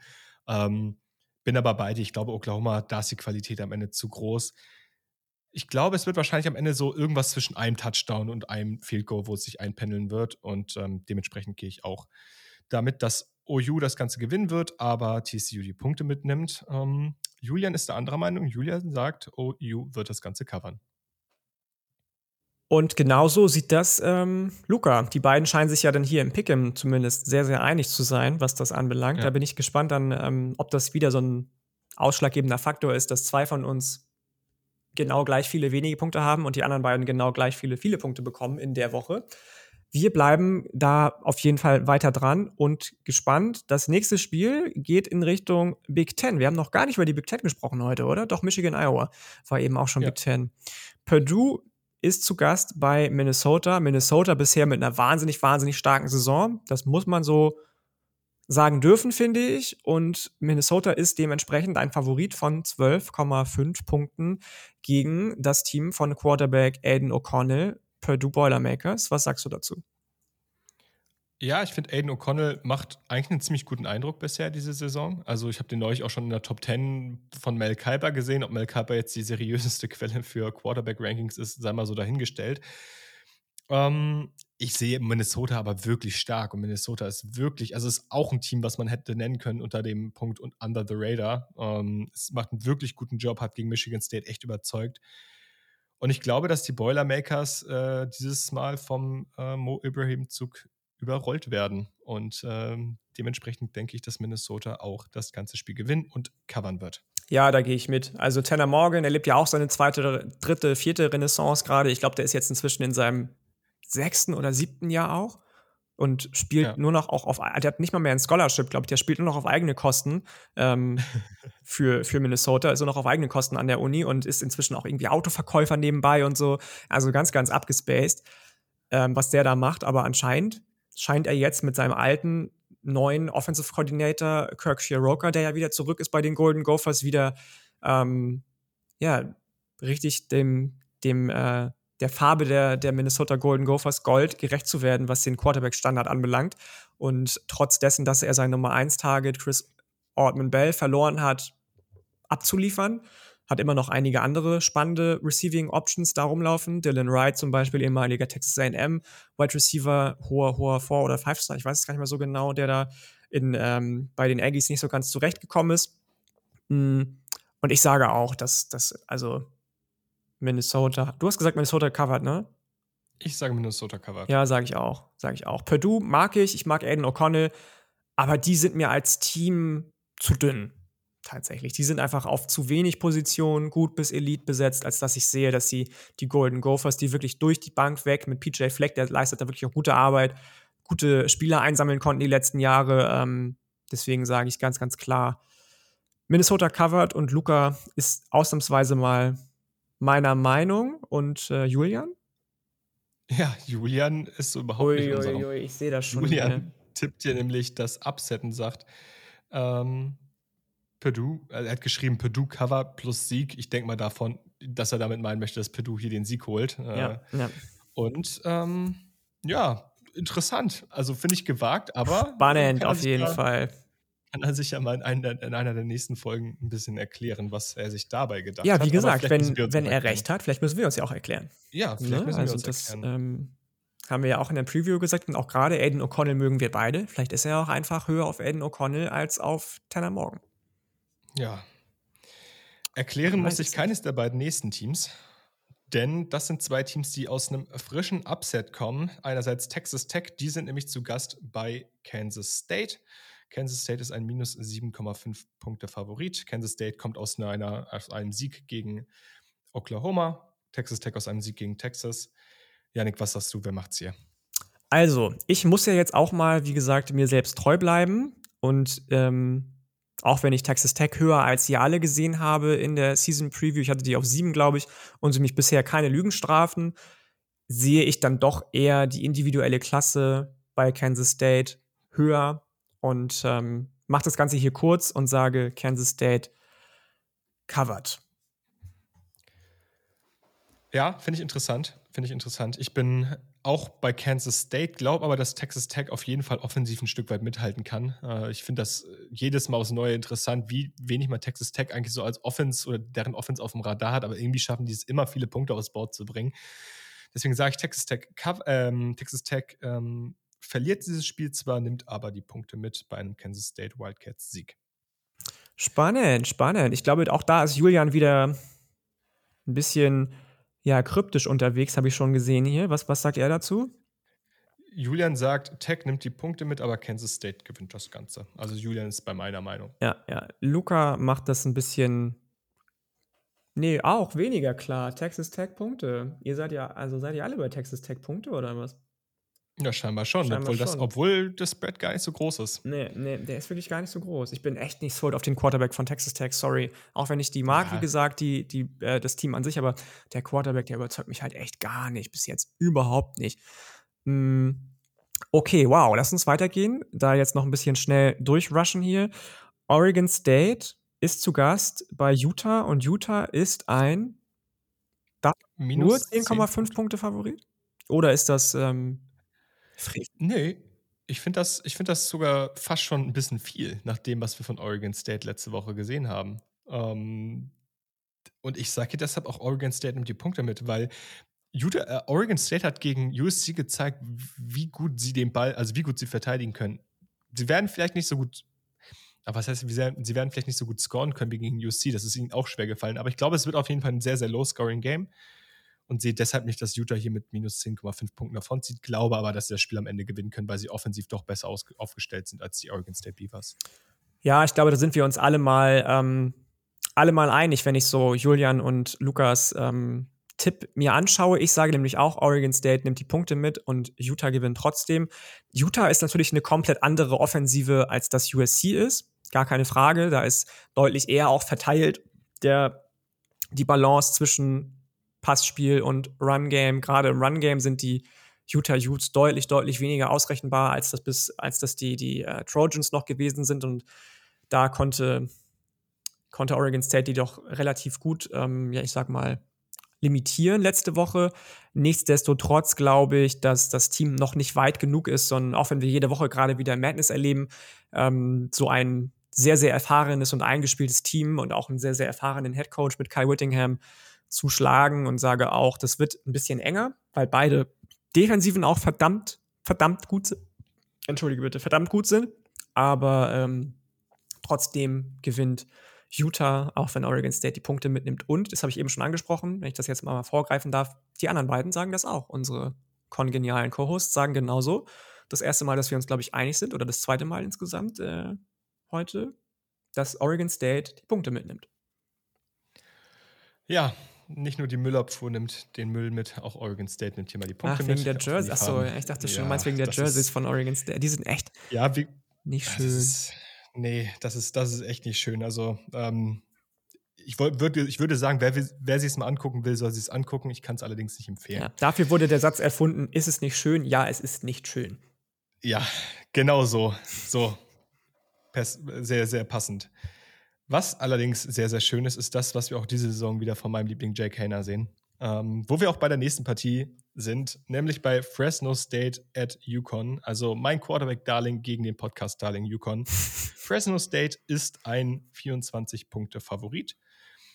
Ja, was soll man zu Yukon sagen? Yukon ist irgendwie besser in die Saison gestartet, als wir es alle, glaube ich, erwartet hätten, hat dann aber auch äh, rapide abgenommen, äh, sage ich mal, und zeigt dann auch wieder sein, sein eigentliches Gesicht. Und dementsprechend sage ich, dass Fresno State das relativ deutlich gewinnen wird und sagt, Fresno State covert hier die 24 Punkte. Ja, da brauchen wir gar nicht lange drüber zu reden, glaube ich. Das ist, Yukon ist einfach leider auf ganz, ganz andere Dinge gepolt, als im Football Erfolg zu haben. Das muss man einfach so sehen. Die nehmen das Geld gerne mit, das sie über den Football bekommen, aber das geht in ganz, ganz andere Bereiche wieder rein dann. Man tut sich nicht den Gefallen und sagt, hey, pass auf, im Basketball sind wir auch ein Powerhouse. Warum können wir nicht auch im Football eins werden? Weil die Ressourcen hätten wir eventuell. Ähm, und wir sind auch in einem relativ uniken Spot beheimatet, sage ich mal, wo wir recruiting-technisch als die Uni absahen könnten. Machen sie nicht. Man bezahlt keinen Headcoach teuer, man bezahlt keine Koordinatoren teuer. Man macht sich darüber, habe ich das Gefühl, gar keine Gedanken. Man lässt es die Saison so seit Jahren, Jahrzehnten vor sich hin plätschern. Das ist auch heute immer noch so. Auf der anderen Seite hast du Fresno State, die Kalen DeBoer verlieren als Head Coach und trotzdem weiter funktionieren und sagen, hey, nee, wir wollen eventuell mal uns dafür in Stellung bringen, dass falls die Pac-12 nicht kollabiert, wir mal in die Pac-12 vielleicht wechseln können. Ähm, und das machen sie wahnsinnig, wahnsinnig gut. Offensiv, defensiv gefällt mir das wirklich auf beiden Seiten in der Mountain West, was sie spielen sehr, sehr gut. Da ist schon lange, lange Boise State der Rang abgelaufen, wenn du mich fragst, auch wenn ich Danny Avalos als Head Coach sehr mag. Der Boise State Broncos, der ist nicht so wirklich bereit dafür, habe ich das Gefühl, Head Coach irgendwo zu sein. Ähm, und wie gesagt, auf der anderen Seite Fresno State umso mehr hat äh, Kellen DeBoer sehr, sehr gut ersetzt, auch wenn mir der Name gerade nicht einfällt des neuen Head Coaches, ähm, sage ich natürlich auch, was heißt natürlich, aber ich sage auch, klar, ganz klar, Fresno State covered, da ist einfach für Yukon kein Kraut gewachsen. Sorry, Podcast, Darling, aber ich glaube nicht, dass die mit mehr als einem Sieg aus dieser Saison rausgehen werden. Der Head Coach von Fresno State, ähm, reichen, den reichen wir nach. so, so ist der Satz. Ähm, ja, das sieht Julian übrigens genauso. Julian sagt auch, Fresno State covert das Ganze. Wie sieht es bei Luca aus? Und Luca wäre nicht Luca, wenn er da jetzt nicht mitgehen würde. Ähm, Luca ist ja, ja auch auf dem Jacana Hype Train ganz, ganz vorne mit dabei, auch wenn du, glaube ich, Lokführer bist. Luca sitzt im ersten Waggon. Mm, das ähm, ist auch in Ordnung. Und wie gesagt, Yukon hat jetzt schon ein Spiel diese, schon ein Spiel diese Saison gewonnen.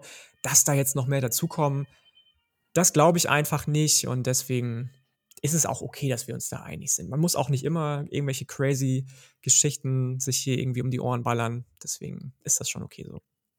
Ja, da sind wir uns ja einig. Ähm, kommen wir zur nächsten Partie und wir nähern uns langsam dem Ende. Iowa State ist zu Gast bei den Kansas Jayhawks. Iowa State ist ein minus drei Punkte Favorit.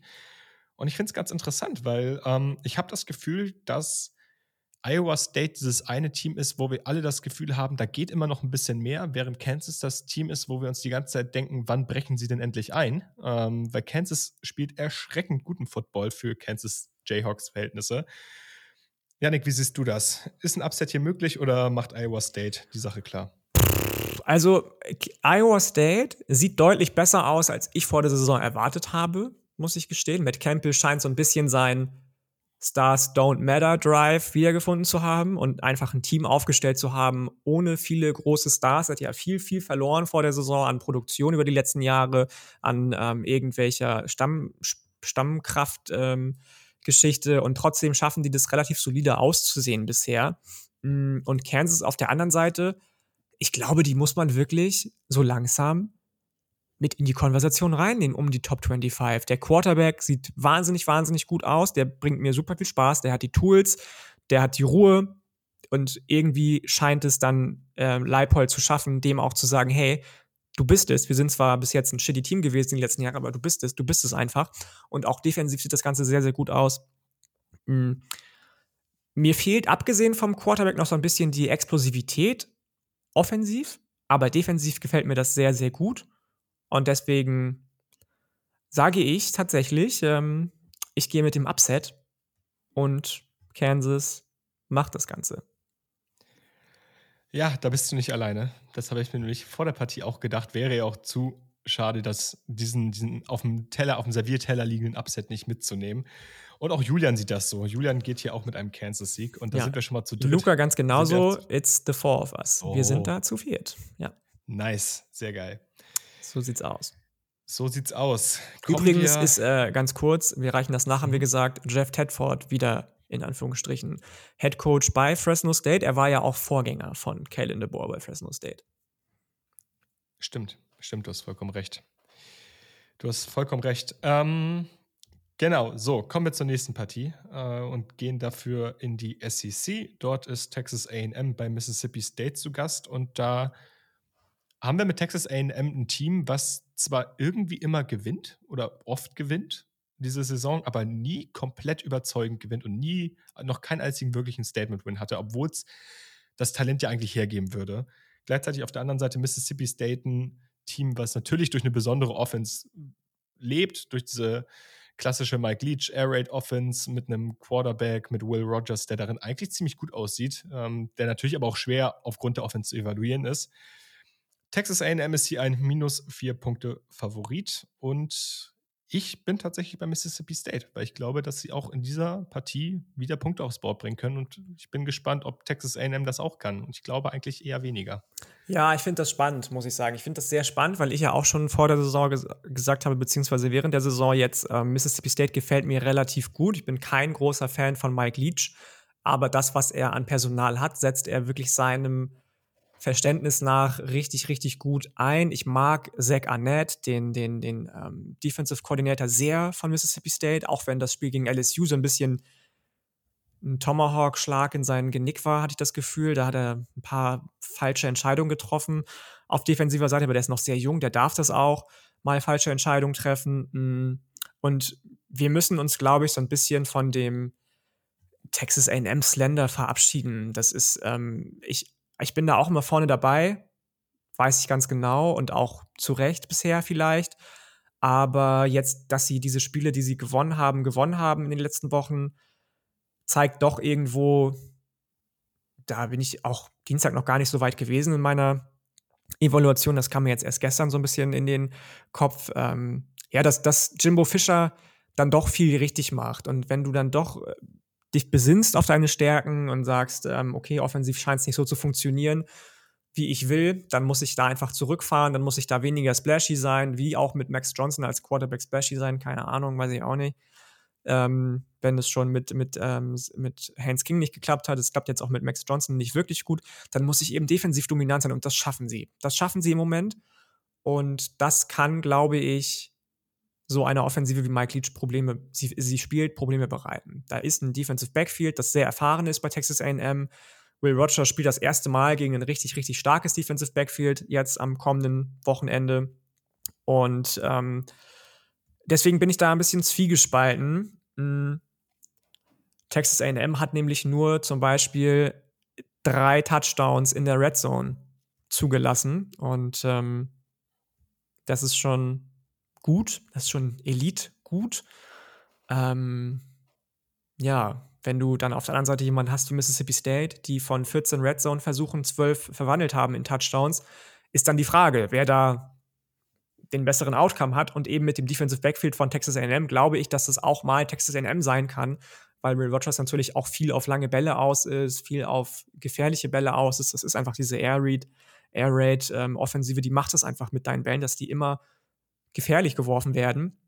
Hm, deswegen muss ich gestehen, ich bin leider nicht auf der Seite von Mississippi State. Ich bin auf der Seite von AM und sage, das wird ein defensives Mastermind-Spiel. Meinst du, sie covern? Sie covern. Gut.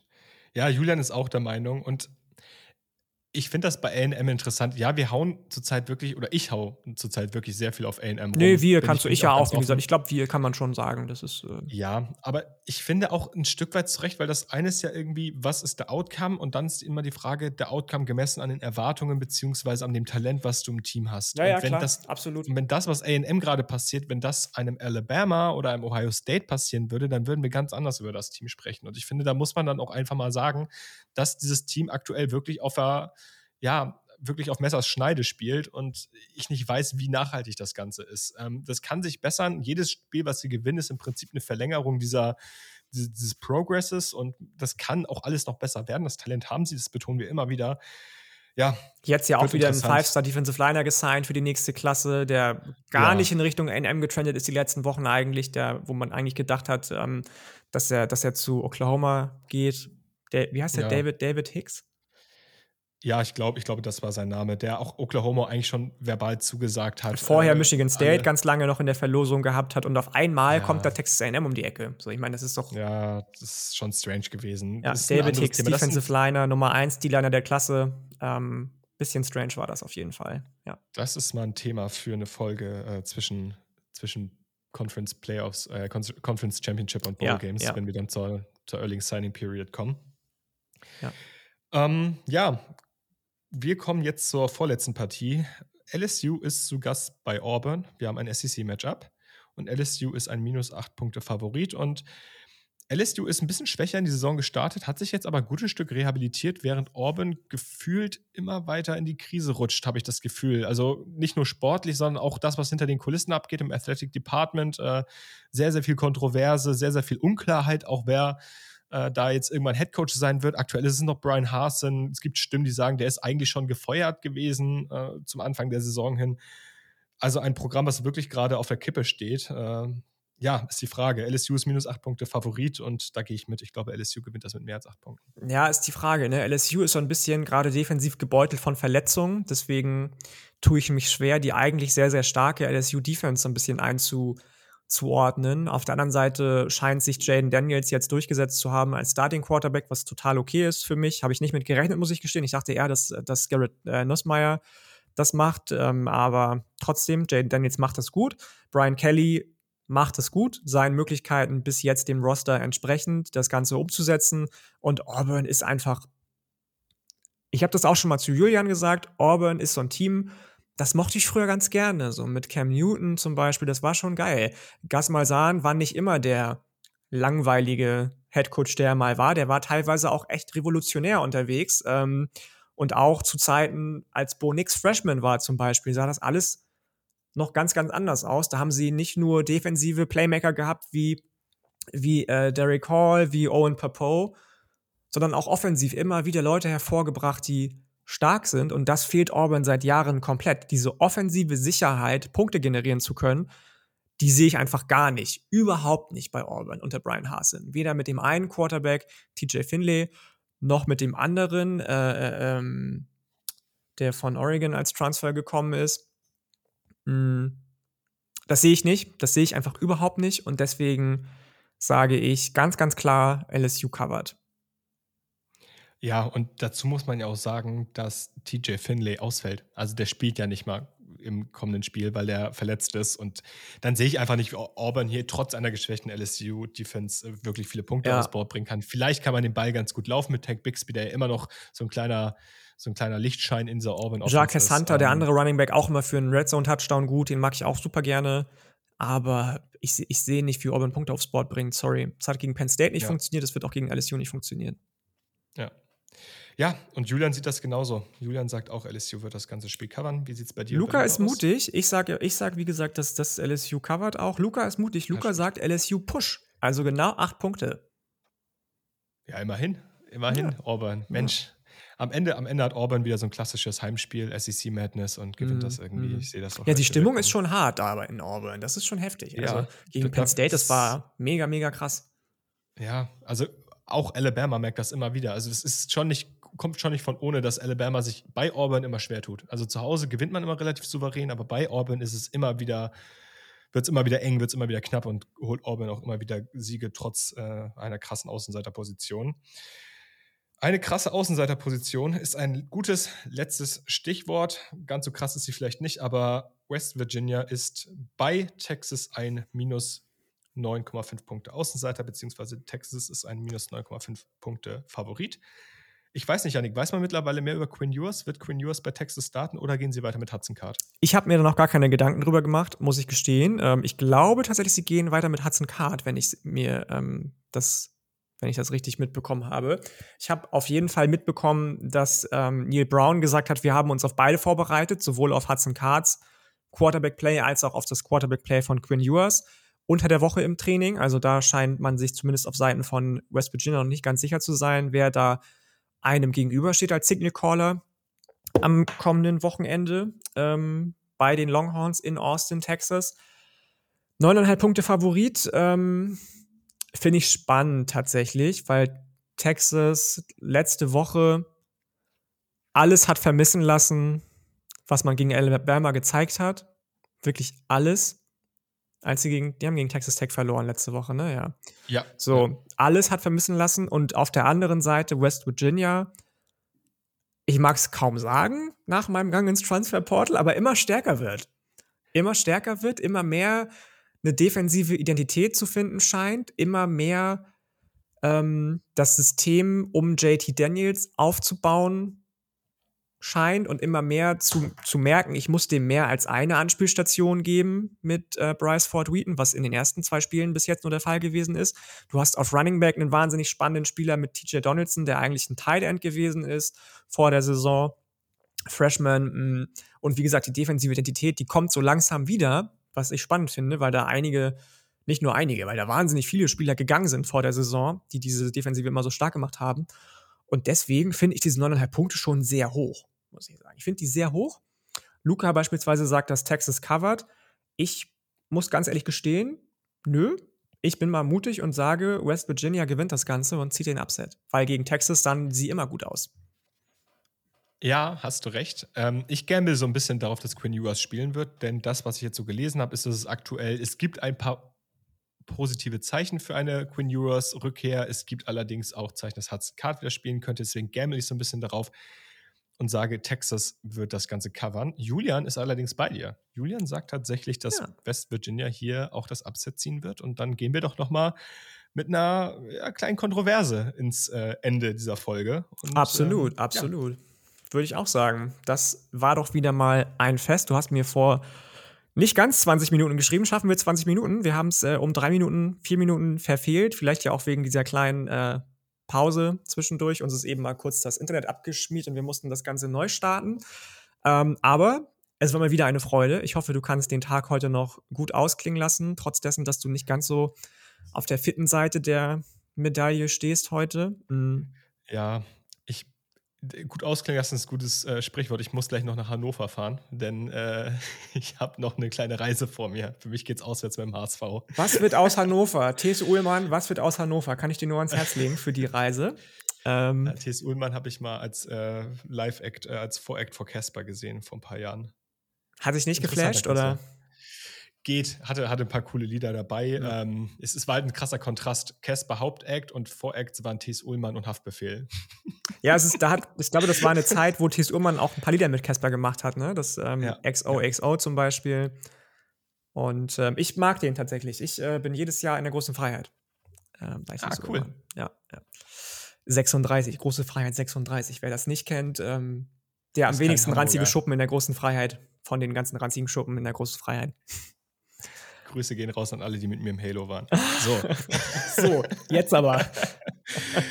Jetzt aber. Wir haben es geschafft. Die Folge ist vorbei. Wie immer, wenn ihr Anregungsvorschläge, Wünsche habt, was auch immer, schreibt uns gerne. Wir freuen uns darüber, über jede ähm, Mitteilung, Interaktion, die wir so bekommen können mit uns. Folgt uns auf Instagram, Twitter, wo auch immer. Vielleicht ja auch bald irgendwann mal TikTok, wenn Julian sich durchsetzen kann. Und ähm, bis dahin bleibt mir nicht mehr viel zu sagen. Ich habe ja sowieso keinen Schlachtruf, solange ich kein, kein äh, Team habe. Kiel schon. Julian auch, Luca auch. Kiel, es war mir eine Freude. Vielen Dank dir für deine Zeit, dass du trotz der kurzen Nacht dir jetzt hier die anderthalb Stunden Zeit genommen hast und ähm, ich freue mich auf das Wochenende. Ja, ich mich auch. Und äh, ja, sag an der Stelle Tschüss und Roll Tide. Bis dann. Ciao.